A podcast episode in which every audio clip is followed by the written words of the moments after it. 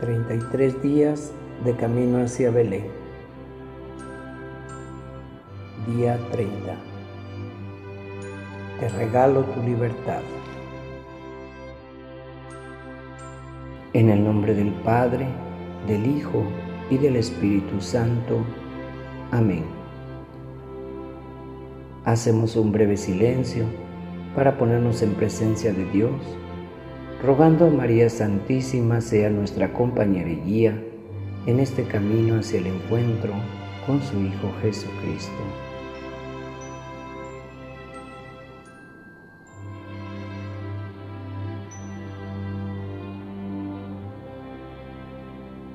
Oración Camino a Belén. Querido niño Jesús, te quiero hacer presente aquí, en este rato de oración.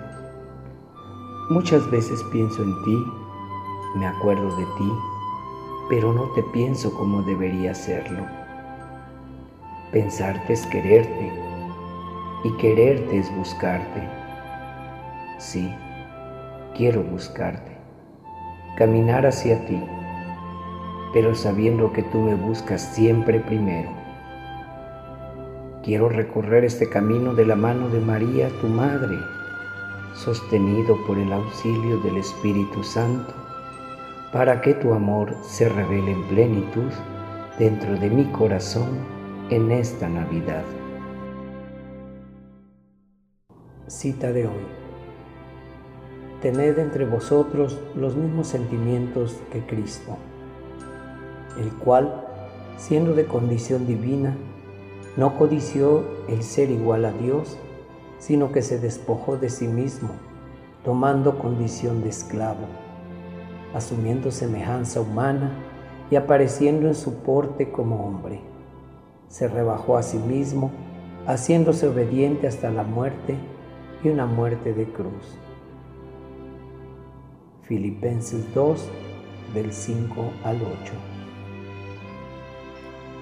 Reflexión. Dios me ha creado por amor y me regaló la libertad para poder amar, amarle a Él y a otros. Así pues, el amor es la libre entrega de uno mismo a la persona amada. Y del mismo modo, yo también tengo que dejar a Dios ser libre soy creador de esa libertad en la medida en que libero a Dios de la cárcel de mis deseos, pasiones, miedos o apegos. Debo dejar a Dios ser Dios, confiar en Él y no decirle cómo tiene que actuar o cuándo tiene que escuchar mis oraciones. Tampoco puedo condicionar su presencia en mi vida a las circunstancias en las que lo necesito. Él es libre de irrumpir en mi vida, revelarme su amor y hablarme a través de los acontecimientos o las personas. Tengo que devolverle su libertad. Él es una persona. No lo puedo manipular según mis necesidades y deseos. La persona divina es amor y si la dejo actuar con libertad en mi vida, veré cómo hará maravillas.